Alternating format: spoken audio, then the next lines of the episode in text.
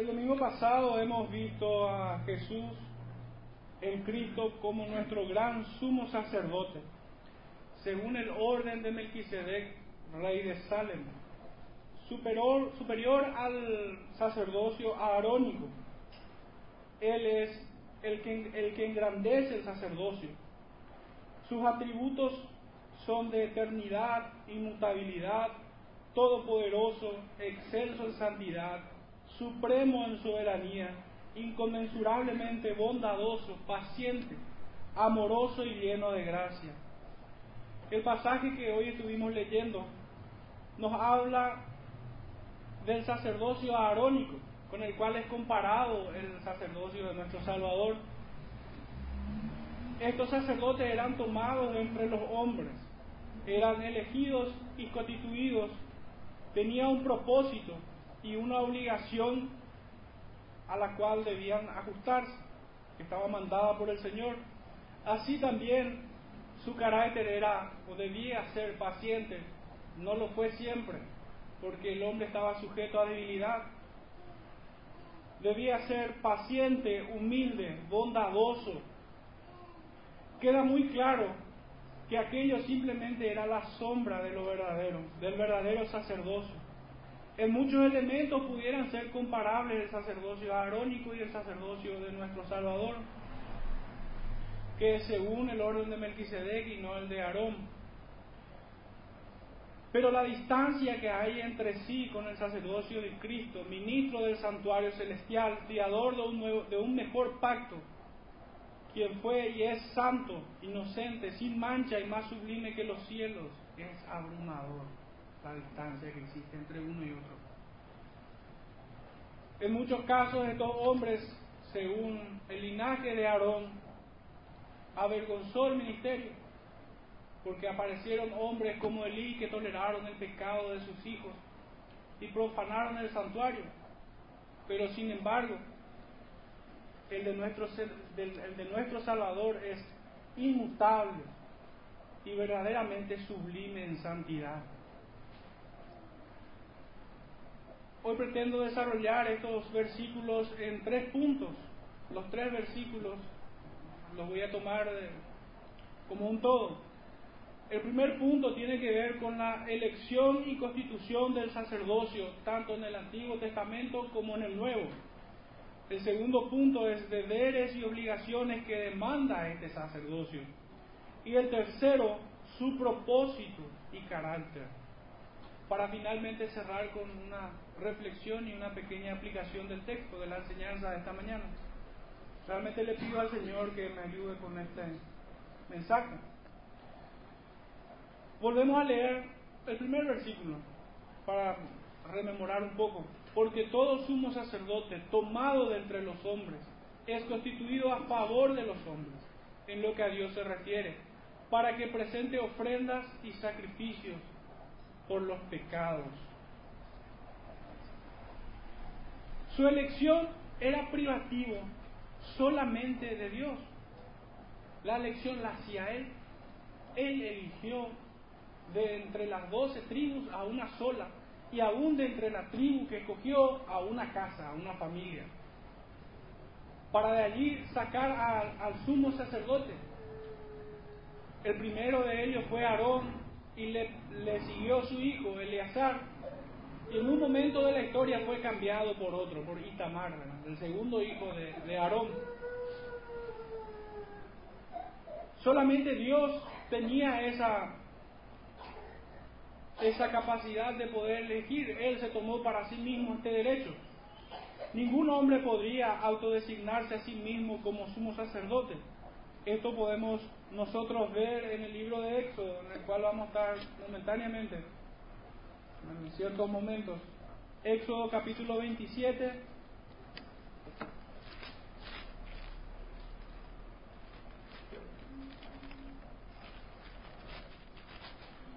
capítulo 27, verso 21. Leemos así.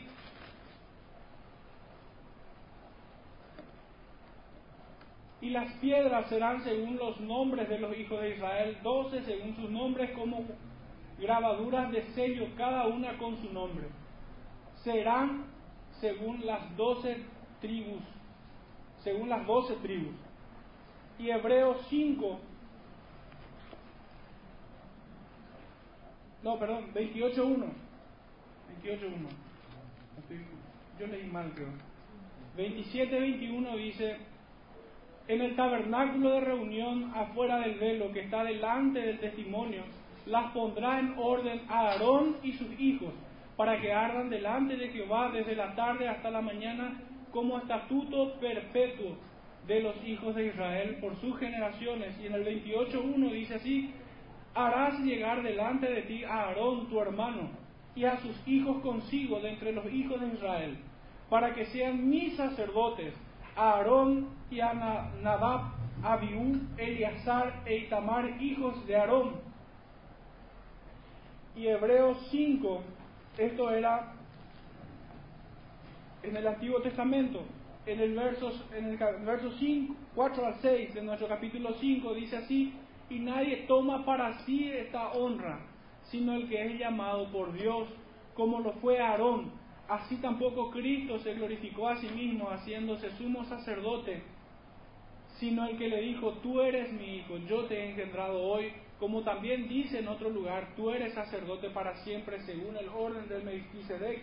Es Dios mismo quien escogió para sí a aquellos que iban a ser ministradores del tabernáculo, del templo, y quien iba a ser el sumo sacerdote en aquel tiempo, así también en él. Aquel sumo sacerdote del Antiguo Testamento er, era una prefiguración de Cristo. Y nosotros claramente vemos a la luz del texto de Hebreo que Él se escogió para, él, para sí mismo y escogió a Cristo antes de la fundación del mundo. Ningún hombre, ninguna voluntad humana pudo intervenir en ello, sino que Dios mismo se tomó atribución en esto. Una vez que tuvo el tabernáculo de testimonio, Dios constituyó el sacerdocio permanente para recibir sacrificios. Fue escogido entonces a Aarón y su casa. Antes del tabernáculo, solamente Moisés era admitido en la presencia de Dios. Es lo que podemos ver nosotros en Éxodo 3, Éxodo 19, verso 3 y verso 19, pero a la luz de todos los estudios que ya hemos hecho, vimos nosotros a Moisés como un intercesor, como un intermediario, como un mediador entre Dios y el pueblo. Él podía hacerlo, pero una vez que fue construido, fue constituido el tabernáculo del testimonio, Dios se preparó para sí un sacerdocio permanente que debía ministrar en la presencia del Señor.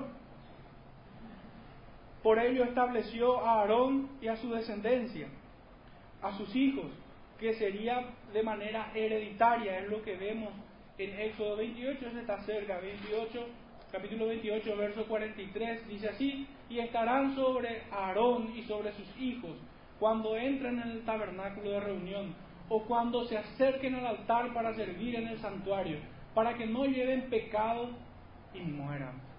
Es estatuto perpetuo para él y para su descendencia después de él.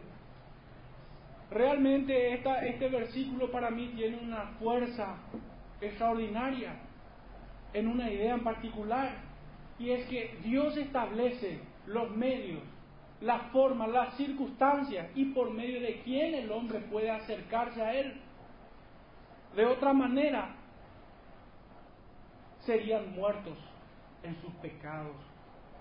Dios eligió el medio, en este caso Aarón, para acercarse a Él. Y de esta forma hallar gracia, cosa que vamos a ir viendo un poquito más adelante.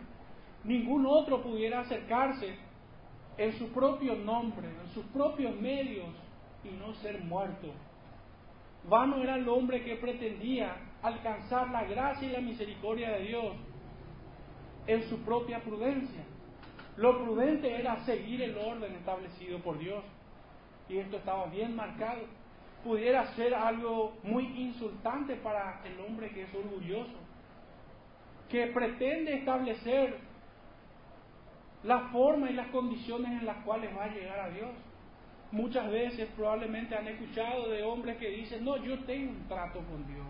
No, Dios sabe que yo soy así o que yo soy así y, cuando sea el tiempo más adelante, en otro momento yo voy a llegar a Dios. De esta manera yo voy a agradarle a Dios.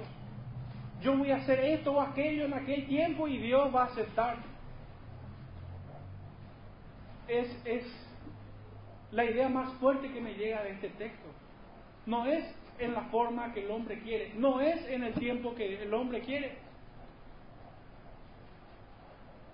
Dios establece particularmente la forma y los medios de cómo llegar delante de Él y alcanzar su misericordia y su gracia. La investidura de sumo sacerdote progresó por el derecho de la primogenitura hasta que fue desacreditado en Elí, pasando de la línea de Eleazar, primogénito de Aarón, a la línea de Itamar, segundo hijo de Aarón. Pasado mucho tiempo, no, no pretendo hacer mucha historia de esto, sin embargo hay mucha riqueza histórica en todo, en todo este traspaso del, del sumo sacerdocio, hay mucha enseñanza allí, pero me estoy haciendo algunos saltos. Salomón volvió a restituir este orden de primogenitura, pasándola de vuelta a la línea de Eleazar. En tiempos anteriores, a, este establecimiento del, del tabernáculo y del sumo sacerdocio, del linaje arónico, las cabezas o los cabezas, me, me, corrijo, los cabezas de familia eran quienes ejercían este rol de sacerdote. Los patriarcas asumían tales funciones y allí podemos citar a Noé, a Abraham, a Isaac, a Jacob y a muchos otros más hasta que Dios escogió para sí mismo por sacerdotes, ministros del tabernáculo, en la presencia del Dios vivo, a la tribu de Leví, y como sumo sacerdote de la casa de Aarón. Podemos ir brevemente al capítulo 40 del libro de Éxodo.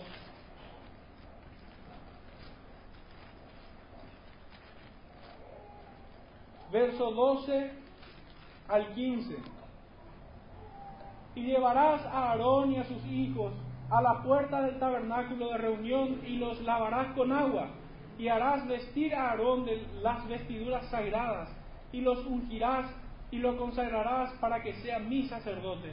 Después harás que se acerquen sus hijos, y les vestirás las túnicas, y los ungirás como ungiste a su padre, y serán mis sacerdotes, y su unción les servirá por sacerdocio perpetuo por sus generaciones.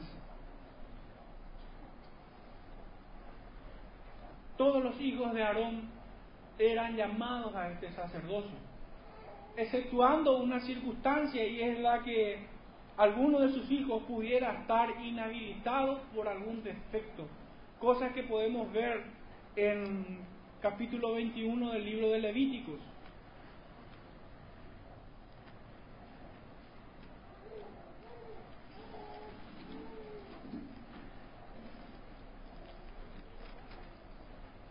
Levíticos 21, versos 16 al 24, leemos así. Y Jehová habló a Moisés diciendo, habla a Aarón y dile, ninguno de tus descendientes por sus generaciones que tenga algún defecto se acercará para ofrecer el pan de su Dios, porque ningún varón en el cual haya defecto se acercará, varón ciego o cojo o mutilado o sobrado, o varón que tenga quebradura de pie o rotura de mano, o jorobado o enano, o que tenga nube en el ojo, o que tenga sarna, o empeine, o testículo magullado. Ningún varón de la descendencia del sacerdote Aarón, en el cual haya defecto, se acercará para ofrecer las ofrendas encendidas para Jehová. Hay defecto en él, no se acercará para ofrecer el pan de su Dios del pan de su Dios, de lo muy santo y de las cosas santificadas podrá comer, pero no se acercará tras el velo, ni se acercará al altar, por cuanto hay defecto en él, para que no profane mi santuario, porque yo Jehová soy el que lo santifico. Y Moisés habló esto a Aarón y a sus hijos y a todos los hijos de Israel, antes que pudiéramos estar un poco confundidos por esto que hemos leído recuerdo que este sacerdocio y todas las exigencias que el Señor ponía, las limitaciones en este caso, la, inhabilidad de alguno que podía ser llamado al sacerdocio, pero estaba inhabilitado, prefiguraban la perfección y la excelencia de aquel que había de venir. Si nosotros notamos, podemos ver de que estas personas que pudieran venir con algún defecto no eran excluidos de ese maná del cielo, de la salvación, pero sin embargo el Señor estableció que no podían ministrar delante del Señor. En tiempos bajo el dominio de Roma eran puestos y retirados a placer por cuestiones políticas.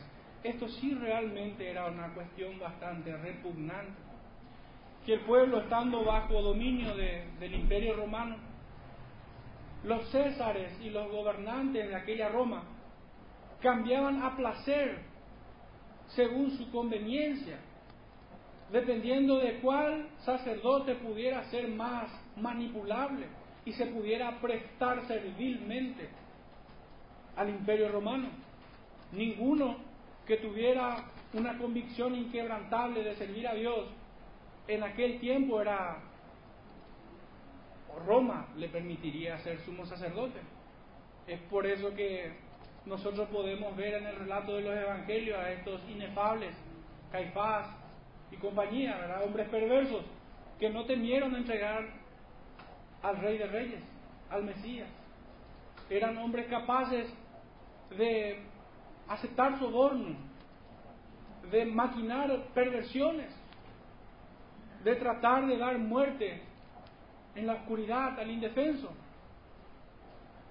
Roma se tomaba esta atribución, obviamente el sacerdocio estaba totalmente corrompido, pero eso era necesario que ocurra, pues aquel verdadero sumo sacerdote ya estaba en ese mismo tiempo. Me refiero a Cristo. Esto un poco en cuanto a su elección y constitución haciendo un poquitito un recuento, antes del tabernáculo vimos que los patriarcas, los cabezas de familia, eran quienes llevaban adelante los roles de este sacerdocio.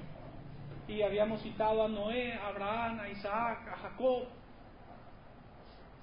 Ellos ofrecían, levantaban altares, ofrecían sacrificios, oraban por el pueblo, por su familia en este caso. Llegado e instituido el tabernáculo del testimonio, primeramente en tiendas y, luego, y, posteriormente el templo de Salomón, que Salomón lo levantó. Para ese entonces Dios había establecido, se había tomado un pueblo, una tribu, para que ministrasen en el tabernáculo. Y se había tomado de la casa de Aarón, por elección propia, Dios lo eligió, para que fuese sumo sacerdote de la casa de Aarón. Ahora nos toca hablar un poco de sus deberes y obligaciones. ¿Para qué fueron constituidos? ¿Para qué fueron establecidos ellos? Ya en el primer versículo que hemos leído, en Hebreos 5.1, vemos el propósito. Eran puestos delante de Dios a favor del pueblo. Eran tomados de entre los hombres, constituidos a favor de los hombres, en lo que a Dios se refiere, para que presente ofrendas y sacrificios por los pecados. Y él debía mostrarse en el verso 2, digamos que en un sentido el carácter que debía tener estos sacerdotes y sumos sacerdotes, para que se muestre paciente con los ignorantes y extraviados, puesto que él también está rodeado de debilidad.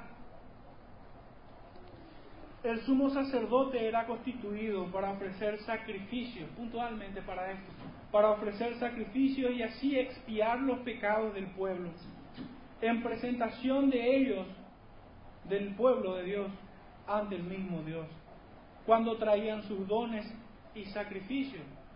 Leamos brevemente Hebreos 8, versículo 3, porque todo sumo sacerdote está constituido para presentar ofrendas y sacrificios, por lo cual es necesario que también éste tenga algo que ofrecer. Este sumo sacerdote primeramente ofrecía por sí mismo y luego por los del pueblo. Por cuanto así se daba la reconciliación del pueblo para con Dios, si es que era acepta por él. Y así alcanzar gracia delante de Dios. Nosotros debemos entender que aquellas cosas nosotros podemos entenderlas aún mejor a través del, del Nuevo Testamento, la consumación de todas las cosas.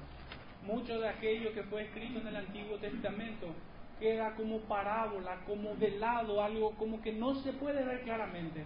Pero a la luz del Nuevo Testamento y de la revelación total de Cristo, nosotros podemos entender esto.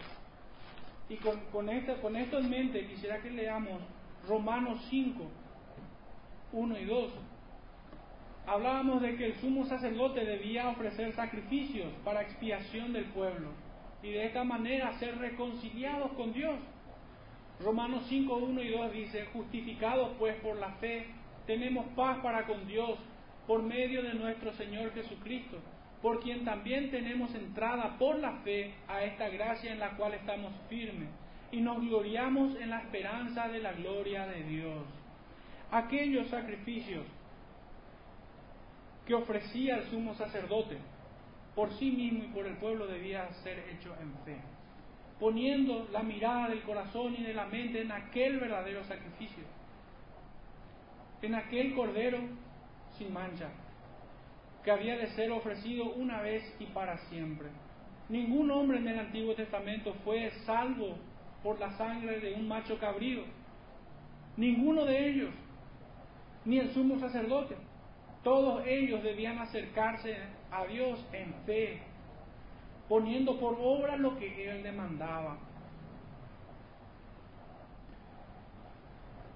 El sumo sacerdote en aquel tiempo, y así también hoy, es el intermediario entre Dios y su pueblo.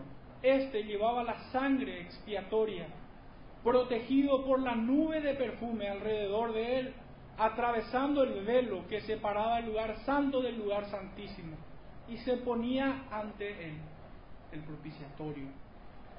Así la expiación por sí mismo, por su casa, por el santuario y por todo el pueblo. Levíticos 11, no, perdón, Levíticos 16. Quisiera que me acompañen allí.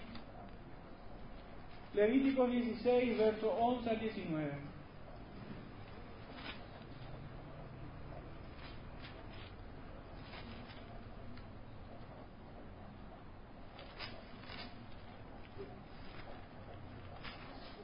Dice así la palabra del Señor, 11 al 19, y hará traer a Aarón el becerro que era para expiación suya, y hará la reconciliación por sí y por su casa, y degollará en expiación el becerro que es suyo. Después tomará un incenciario lleno de brasas de fuego del altar delante de Jehová, y sus puños llenos del perfume aromático molido, y lo llevará detrás del velo y pondrá el perfume sobre el fuego delante de Jehová, y la nube del perfume cubrirá el propiciatorio que está sobre el testimonio, para que no muera. Tomará luego de la sangre del becerro y la rociará con su dedo hacia, hacia el propiciatorio al lado oriental. Hacia el propiciatorio esparcirá con su dedo siete veces de aquella sangre. Después degollará el macho cabrío en expiación por el pecado del pueblo, y llevará la sangre detrás del velo adentro. Y hará de la sangre como hizo con la sangre del becerro, y la esparcirá sobre el propiciatorio y delante del propiciatorio. Así purificará el santuario a causa de las impurezas de los hijos de Israel, de sus rebeliones y de todos sus pecados. De la misma manera hará también al tabernáculo de reunión, el cual reside entre ellos en medio de sus riquezas pretender que aquellos judíos, incluyendo a la tribu de Leví y sin duda a la casa de Aarón, que ellos serían reconciliados con Dios, de que ellos serían purificados con Dios por lo que ellos estaban haciendo, sería una de las formas en que la salvación se presenta por obras. ellos no fueron reconciliados por obras, ellos fueron reconciliados por medio de la fe. Por medio de la fe y sin ninguna otra, de ninguna otra manera. Lo que de repente al, pudiera estar un poco difícil de entender es, y bueno, entonces, ¿por qué hacían esto? Sencillamente porque la fe te mueve en obediencia. Y Dios había puesto demandas que ellos debían cumplir en fe. Así como hoy también la iglesia en este tiempo tiene demandas de parte de la escritura, de parte del Evangelio. El Señor demanda a su pueblo en muchas formas. Nosotros podemos ver claramente eso en el libro de Santiago cuando dice de que muéstrame tu fe sin obras y yo te mostraré mi fe por mis obras. Si la fe no te mueve a una obediencia a su palabra, entonces difícilmente tengas una fe viva. Así también aquellos en el Antiguo Testamento, estos hombres, si ellos pretendían ser salvos sencillamente por el acto de ofrecer un, un animal, un holocausto, sin fe, estarían dos veces condenados. Dios nunca salvó a nadie por una obra que haya hecho el hombre, sino por medio de la fe. Estos en el Antiguo Testamento fueron salvos también por fe. De hecho que no es locura decir que Abraham es el padre de la fe. Creyó a Dios. Luego salía y confesaba sobre la cabeza de un macho cabrío. Después de hacer esto, confesaba todas las iniquidades de Israel. Y el animal era sacado a las afueras, al desierto, llevado por los pecados, llevando los pecados lejos de la presencia de Dios. Al leer estas, estos versículos, estaba en mi mente la imagen de Cristo. Estaba en mi mente ese sacrificio, ese supremo sacrificio de Cristo. Con tanta perfección y exactitud. Cada vez que escudriñamos y escudriñamos todo lo que era el símbolo, todo lo que era esto, esto era un memorial de lo que iba a pasar. Vemos a Cristo en todo. Cristo también fue sacado y fue quitado de la presencia de Dios al cargarlo con los pecados. Él puso las manos por su pueblo, puso aún la vida misma por su pueblo, para que sus pecados les sean perdonados, los pecados del pueblo.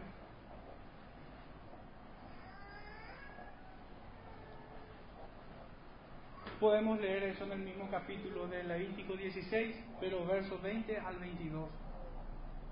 Cuando hubiere acabado de expiar el santuario y el tabernáculo de reunión y el altar, hará traer el macho cabrío vivo, y pondrá a Aarón sus dos manos sobre la cabeza del macho cabrío vivo, y confesará sobre él todas las iniquidades de los hijos de Israel, todas sus rebeliones y todos sus pecados, poniéndolos así sobre la cabeza del macho cabrío y lo enviará al desierto por mano de un hombre destinado para esto.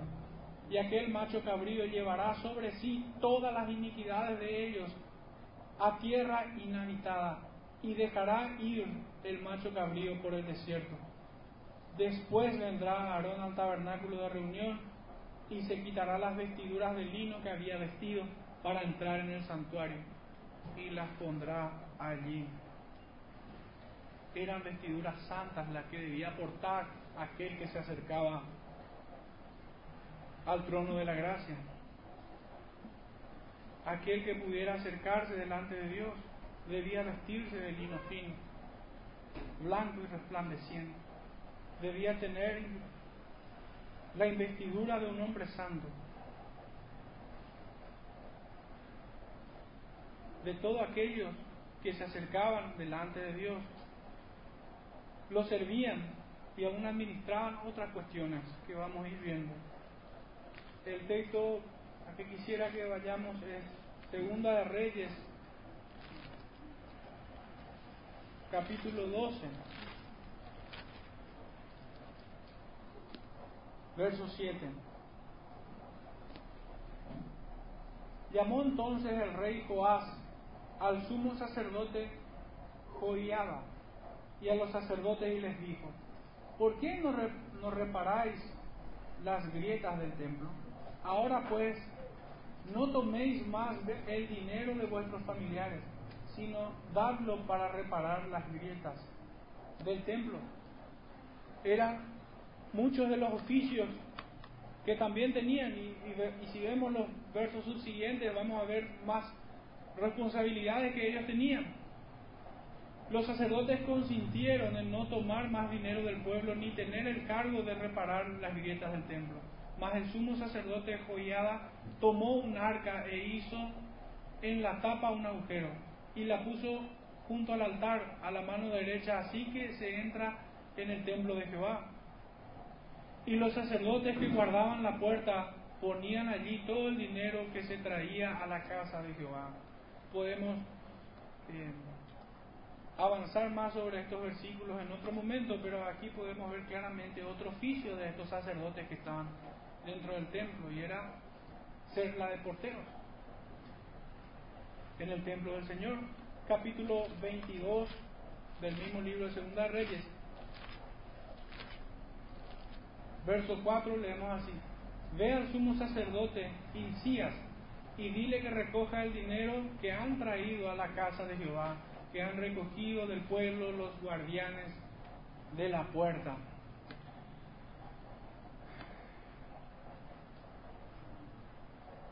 El sumo sacerdote era el que consultaba a Dios por medio del Urim y el Tumim. Esto se puede ver en Éxodo 28. Esto es un, un elemento un tanto misterioso en realidad, que por un tiempo estuvo y en otro tiempo desapareció. Éxodo 28, 30.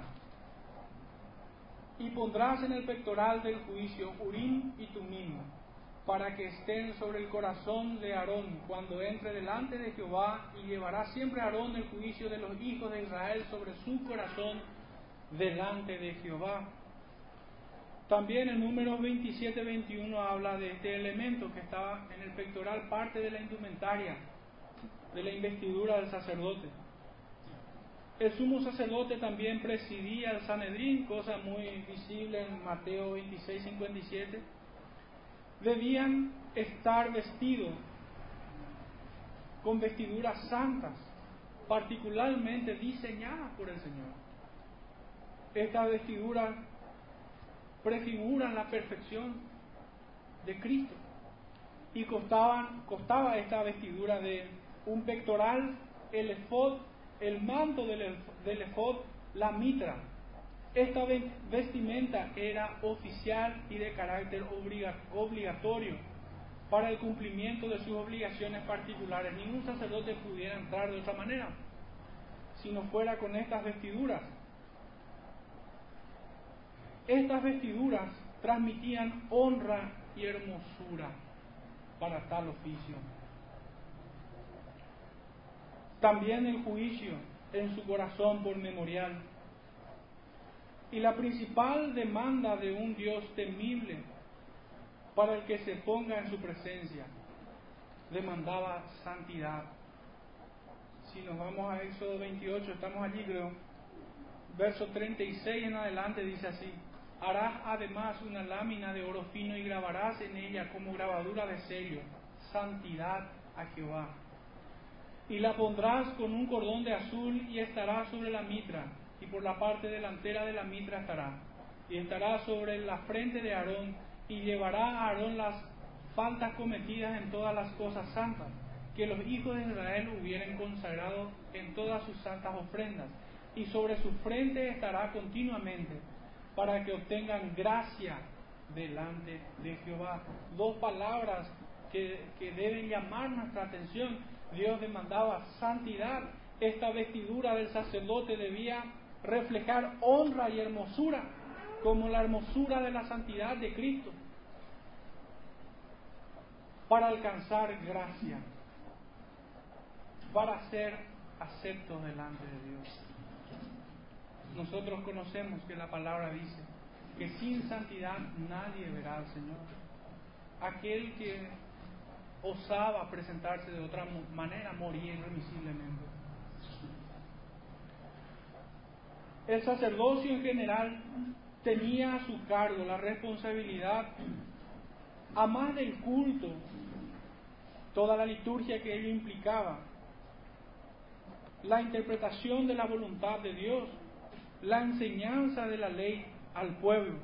Deuteronomio 31 nos muestra esto. Deuteronomio 31, verso 9 al 13.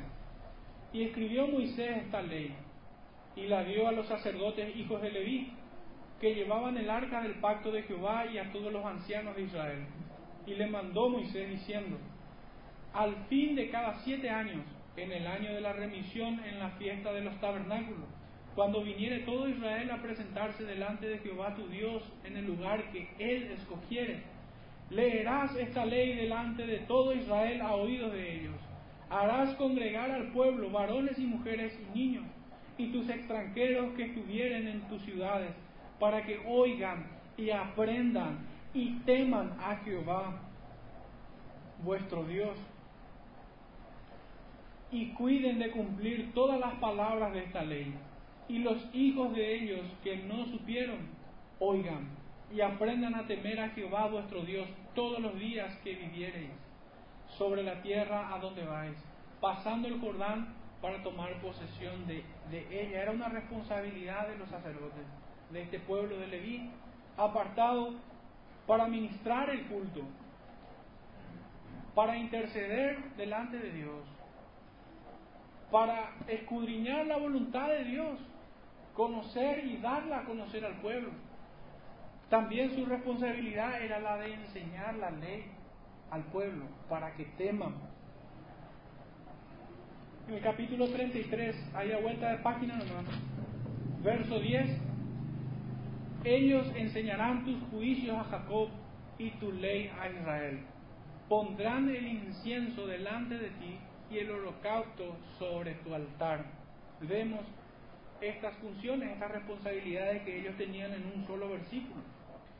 La consulta de la voluntad de Yahvé, de Jehová, mediante el efod. Un ejemplo de esto vemos en 1 Samuel 14, 4 al 18.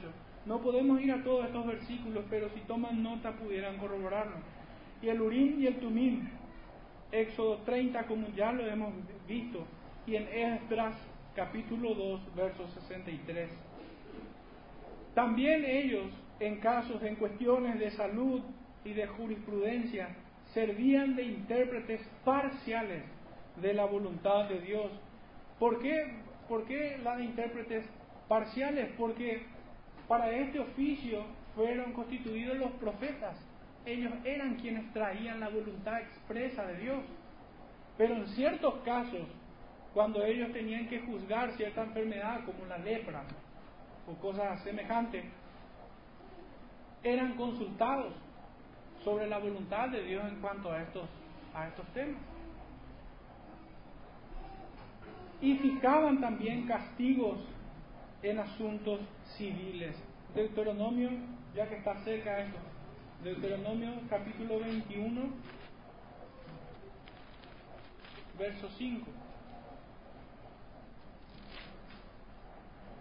Entonces vendrán los sacerdotes hijos de Leví, porque a ellos escogió Jehová tu Dios para que le sirvan, y para bendecir en el nombre de Jehová, y por la palabra de ellos se decidirá toda disputa y toda ofensa. Así también en segunda de Crónicas 19, 8 al 11 como un ejemplo más de esto que acabamos de decir. Entonces la responsabilidad primaria de estos sacerdotes era la de ofrecer sacrificios por expiación del pueblo, de los pecados del pueblo. Y consistía esta faena en ofrecer primeramente por sí mismo, por su casa y luego por los del pueblo.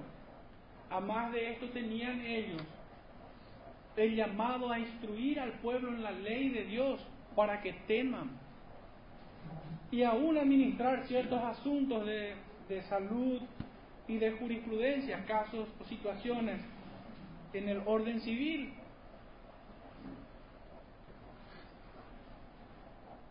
Pero ¿cómo pudiéramos nosotros, y ya entrando en la tercera parte, ya hemos hablado sobre su elección y constitución. Hemos hablado también sobre sus deberes y obligaciones. ¿Cómo pudiéramos nosotros definir su propósito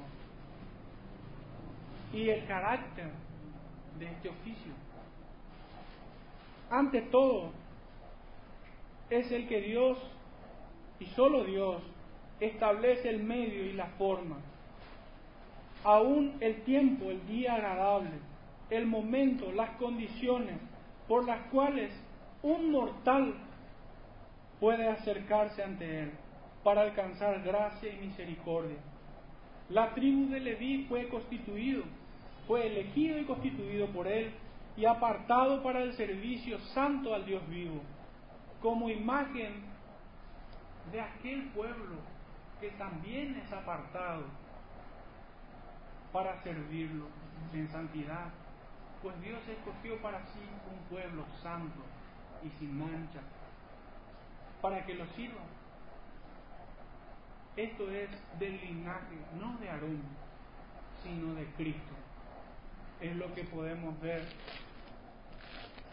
Y nadie pudiera presentar algún tipo de cuestionamiento a este versículo. Gálatas 3, verso 16. Ahora bien, a Abraham fueron hechas todas las promesas y a su simiente. No dice y a las simientes, como si hablase de muchos, sino como de uno. Y a tu simiente, la cual es Cristo. Este es el pueblo, este es el linaje que Dios se apartó para sí, para que ministrase en su presencia. No solo aquí en la tierra, sino también en la eternidad. El sacerdocio aarónico prefiguraba al verdadero gran sumo sacerdote que tenemos, el cual es Cristo, escogido por Dios Padre. En nuestro mismo capítulo 5 de Hebreos, vemos en los versículos que siguen, versos 4 al 6, que nadie toma para sí este llamado, sino que es Dios mismo. Dios mismo dice de él, tú eres mi hijo, yo te he engendrado hoy, tú eres sacerdote para siempre, según la orden de Melquisedec, el verdadero sacerdocio, el verdadero gran sumo sacerdote, el sacerdocio arónico y aún la figura del gran sumo sacerdote que ministraba en el templo,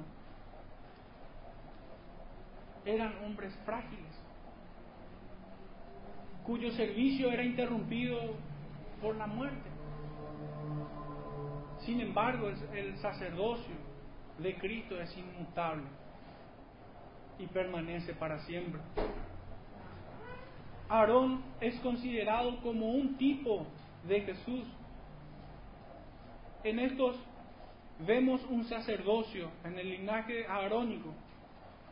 Podemos hablar de, toda, de todo el servicio y de los hombres de la tribu de Leví.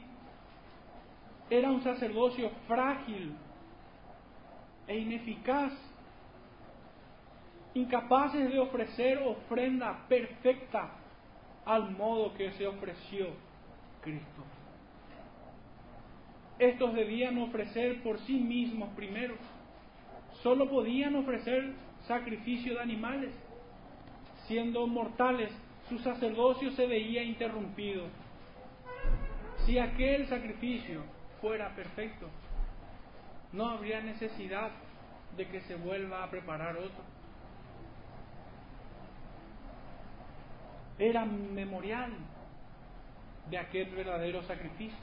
Ellos debían mirar en fe a aquel que había de venir. Nosotros, teniendo la revelación completa, toda la revelación de la palabra, podemos decir, Cristo es el verdadero sacrificio, Cristo es el verdadero sumo sacerdote, Cristo es el linaje de quien Dios se preparó pueblo. Todo aquello era apenas sombra, estaba velado incluso para él, para todo aquel pueblo. Ellos debían de mirar en fe a aquel que estaba sentado, así como lo dice el Salmo 110, por la boca del rey David. El contraste es abrumador.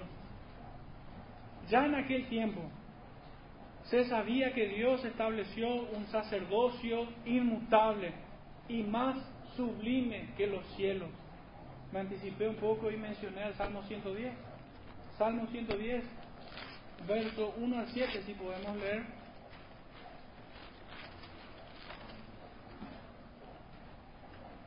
Dice así, Salmo de David, Jehová dijo a mi Señor, siéntate a mi diestra hasta que ponga a tus enemigos por estrados de tus, de tus pies. Jehová enviará desde Sión la vara de tu poder, domina en medio de tus enemigos, tu pueblo se te ofrecerá voluntariamente en el día de tu poder. En la hermosura de la santidad, desde el seno de la aurora, tienes tú el rocío de tu juventud. Juró Jehová y no se arrepentirá, tú eres sacerdote para siempre, según el orden de Melquisedec. El Señor está a tu diestra, quebrantará a los reyes en el día de su ira, juzgará entre las naciones, las llenará de cadáveres, quebrantará las cabezas en muchas tierras, del arroyo beberá en el camino, por la cual levantará la cabeza. ¿A quién debían mirar aquellos que alcanzaban salvación?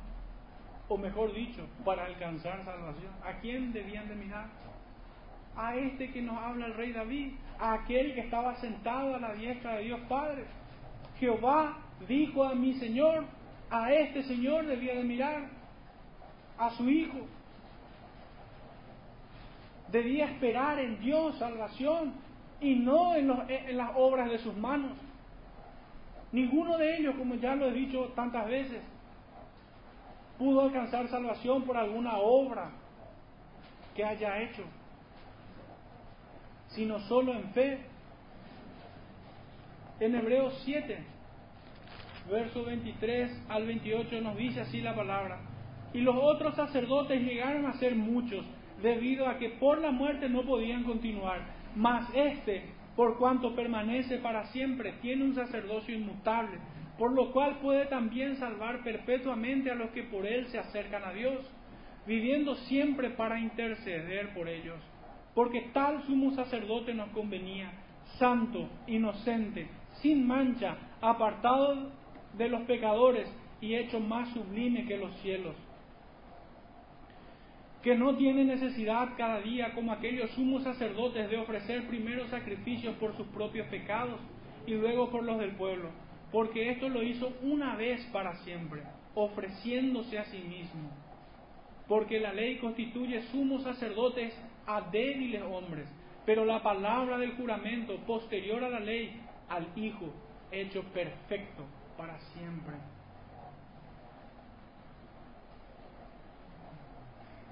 Cristo es el sacrificio. Es más, es el único y verdadero sacrificio. No hubo otro antes, ni habrá otro después. Él es el sumo sacerdote, el gran sumo sacerdote para siempre todos los que fueron antes de él apenas podían prefigurar que él vendría a interceder por su pueblo. En el mismo libro de Hebreos capítulo 9, versos 24 al 28 dice así, porque no entró Cristo en el santuario hecho de mano, figura del verdadero sino en el cielo mismo para presentarse ahora por nosotros ante Dios. Y no para ofrecerse muchas veces como entra el sumo sacerdote en el lugar santísimo cada año con sangre ajena. De otra manera le hubiera sido necesario padecer muchas veces desde el principio del mundo. Pero ahora, en la consumación de los siglos, se presentó una vez para siempre por el sacrificio de sí mismo para quitar de en medio el pecado y de la manera que está establecido para los hombres que mueran una sola vez y después de esto el juicio. Así también Cristo fue ofrecido una sola vez para llevar los pecados de muchos y aparecerá por segunda vez sin relación con el pecado para salvar a los que le esperan. ¿Cuál es el carácter de este gran sumo sacerdote?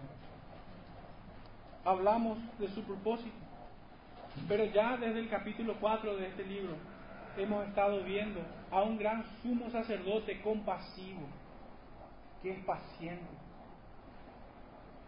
que conoce nuestras debilidades, conoce las debilidades de su pueblo. Este sumo sacerdote lo vuelve a repetir en el, en el capítulo 5, verso 2. Es paciente, aún aquellos hombres frágiles debían mostrar paciencia. Cuanto más nuestro Salvador, que es paciente, bondadoso y misericordioso, lleno de gracia para con su pueblo. El carácter de, de todo sacerdote de Dios es este, un sacerdote compasivo, amoroso, bondadoso, paciente. En las palabras del apóstol podemos decir que el carácter del sacerdote de Dios se ve en esta obra sosteniendo a los débiles, ayudando a los que son frágiles, animando a los, a los desanimados, alentando a aquellos que están desganados. Pues aún el sacerdote sabe en su propia fragilidad y debilidad que el pueblo adolece de lo mismo. No es un sacerdote que mira desde arriba a su pueblo, que marca una distancia, sino que se muestra como uno de ellos, entendiendo sus luchas, sabiendo que están sufriendo por la debilidad de la carne.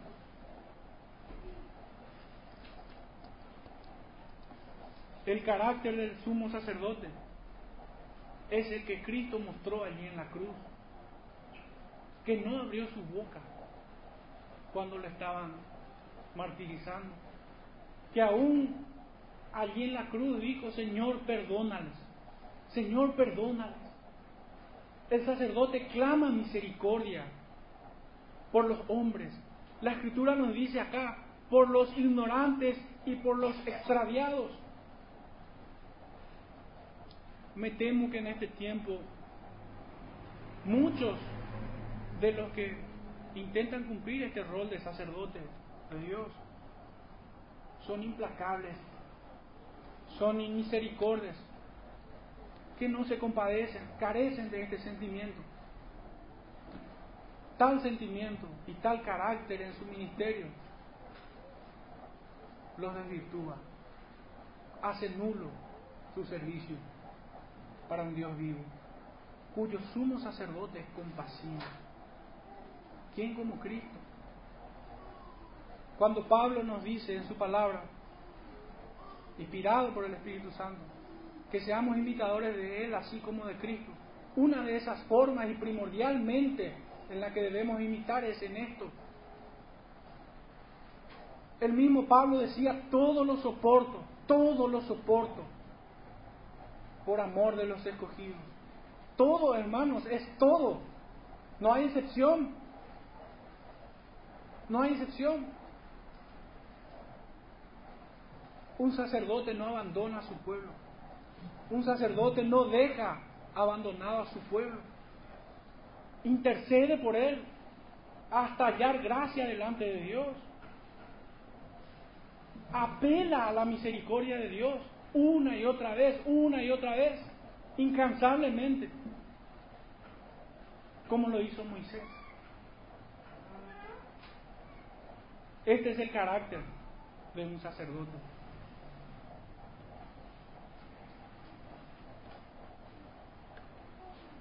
Yendo ya un poquito a, la reflexión y a aplicación a nuestras vidas, porque de qué nos serviría tener este conocimiento si no la aplicamos a nuestra vida? No serviría de nada. El cristiano debe conocer y meditar sobre la figura del sacerdocio en el Antiguo Testamento. Tenemos que ver aquello y meditar en él. Cómo el Señor ordenó, cómo el Señor eligió y constituyó el sacerdocio. ¿Por qué es importante esto? Porque el Señor hoy a su pueblo lo llama real sacerdocio, nación santa nosotros somos llamados de la misma forma. a ser ministros de reconciliación, a reconciliar en todo tiempo al pueblo de Dios para con su Dios y llamar a aquellos que aún no han venido, que aún no han entrado, que aún están allí en condenación. El cristiano entonces debe conocer y meditar sobre la figura del sacerdocio en el Antiguo Testamento, habiendo entendido que es incorporado en la congregación de los santos. ¿Qué decía en el pectoral? ¿Qué demandaba el Señor en el Antiguo Testamento? Santidad a Jehová. ¿Para qué cosa? Para hallar gracia delante de Él. Y esta santidad se refleja en la obediencia y en la recompensa de hallar gracia delante de Dios. La santidad no se expresa de otra manera sino en obediencia. De cumplir acabadamente lo que Él demanda. En la capacidad con la cual nos instrumenta el Santo Espíritu de Dios. De poder obedecer. Porque de otra manera sería una fe muerta,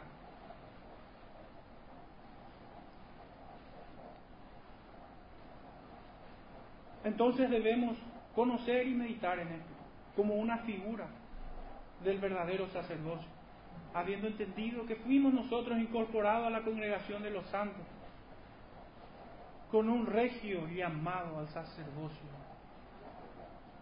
Somos pueblos de sacerdotes. Esto vemos en Primera de Pedro 2.9, muy conocido por la cristiandad pero muy poco aplicados por ellos mismos. Primera de Pedro 2.9 dice así, mas vosotros sois linaje escogido,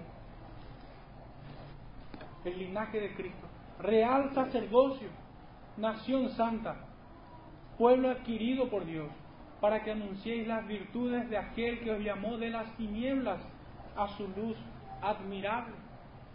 Y fíjense en lo que dice Apocalipsis 1, verso 6. y nos hizo reyes y sacerdotes para Dios, su Padre. A Él sea gloria e imperio por los siglos de los siglos. Nadie que es llamado en el Señor escapa a estos deberes y obligaciones como habíamos leído que tenían el sacerdocio en el Antiguo Testamento. El pueblo tiene el deber y la obligación de santificarse, de caminar en obediencia en términos prácticos. Caminar en obediencia a su palabra. Nadie puede llamarse santo, pueblo santo, caminando en desobediencia. Nadie. Lo máximo que pudieran decir es, por poco y me persuades de ser cristiano. Pero nadie que es desobediente, desobediente puede descansar en la convicción de que es cristiano nadie que camina en desobediencia, nadie que practica el pecado y que desprecia el sacrificio de Cristo en la cruz. Nadie.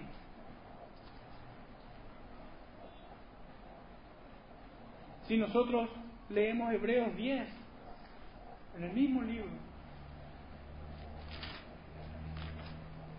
pero verso 19 al 22, fijémonos lo que dice.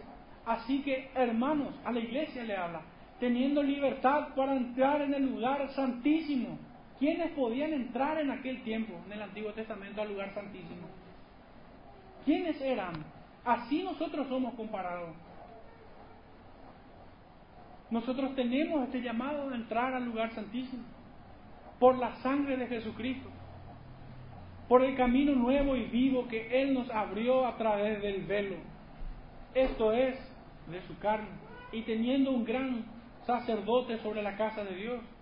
Acerquémonos con corazón sincero en plena certidumbre de fe, así como aquellos que también tenían que acercarse de la misma forma, en plena certidumbre de fe, purificados los corazones, ya no con sangre de machos cabríos, sino lavados con agua pura, la palabra del Señor, Mantengámonos firmes sin fluctuar la profesión de nuestra esperanza, porque fiel es el que prometió. Si nosotros comparásemos, si de alguna manera hubiera duda que aquello era imagen simplemente de esto que es verdadero, podemos compararla, y ya yendo hacia el final de este estudio, con Éxodo de vuelta. Tengamos en mente esto último que hemos leído. Éxodo 19, verso 6. Y vosotros me seréis un reino de sacerdotes y gente santa. Recuerden lo que hemos leído en Primera de Pedro 2.9 y en lo que hemos leído en Hebreos 10, 19 al 23. Y vosotros me seréis un reino de sacerdotes y gente santa. Estas son las palabras que dirás a los hijos de Israel. ¿A quién Israel? Aquel que es verdadero israelita. No según la carne como nos dice el apóstol. No aquel que es circuncidado en el prepucio, sino en el corazón. En la promesa te será llamada descendencia.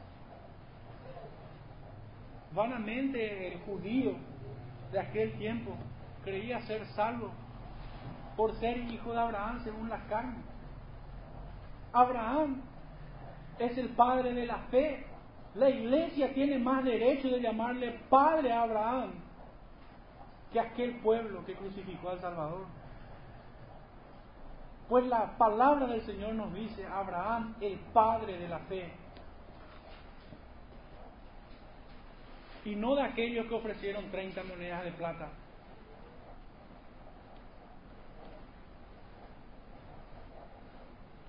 Isaías 43, como una última comparación.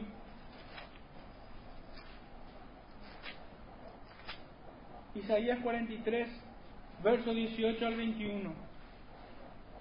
No os acordéis de las cosas pasadas, ni traigáis a memoria las cosas antiguas. He aquí que yo hago cosa nueva, pronto saldrá a luz. ¿No la conoceréis? Otra vez abriré camino en el desierto y ríos en la soledad.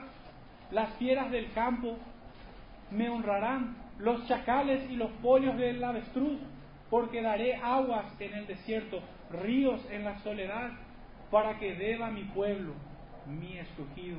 Este pueblo he creado para mí, mis alabanzas publicará. ¿Con quiénes son comparados? ¿A quién llama el Señor pueblo? ¿Qué harán ellos? Esta es la evidencia de aquellos que pueden llamarse pueblo de Dios. Publicarán mis alabanzas, dice el Señor. No se acordarán de las cosas pasadas, pareciera que estuviésemos leyendo a Pablo. Las cosas viejas pasaron aquí todas son hechas nuevas. Pronto saldrá la luz, no la conoceréis. Otra vez abriré camino en el desierto.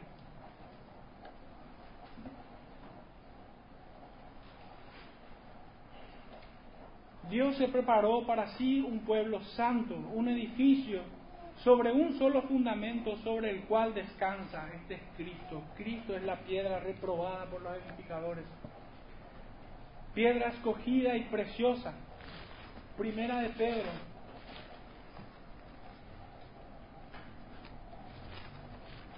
Capítulo 2. Versos 4 y 5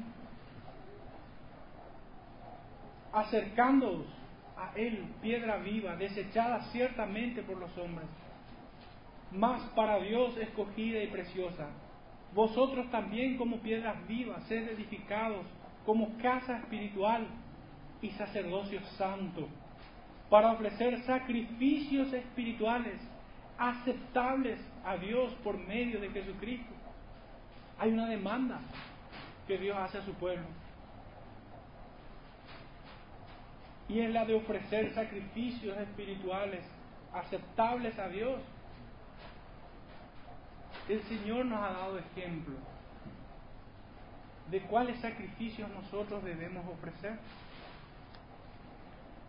como sacerdotes en la casa de Dios y a favor de los hombres, como ministros de reconciliación, debemos interceder ofreciendo, así como el Señor, ruegos y súplicas, clamando incluso con lágrimas por aquellos que hoy están en condenación, para que sean atraídos a salvación, haciendo esto con temor reverente, pues estamos en la presencia de un Dios santo que demanda santidad de todo aquel que se acerca ante su trono.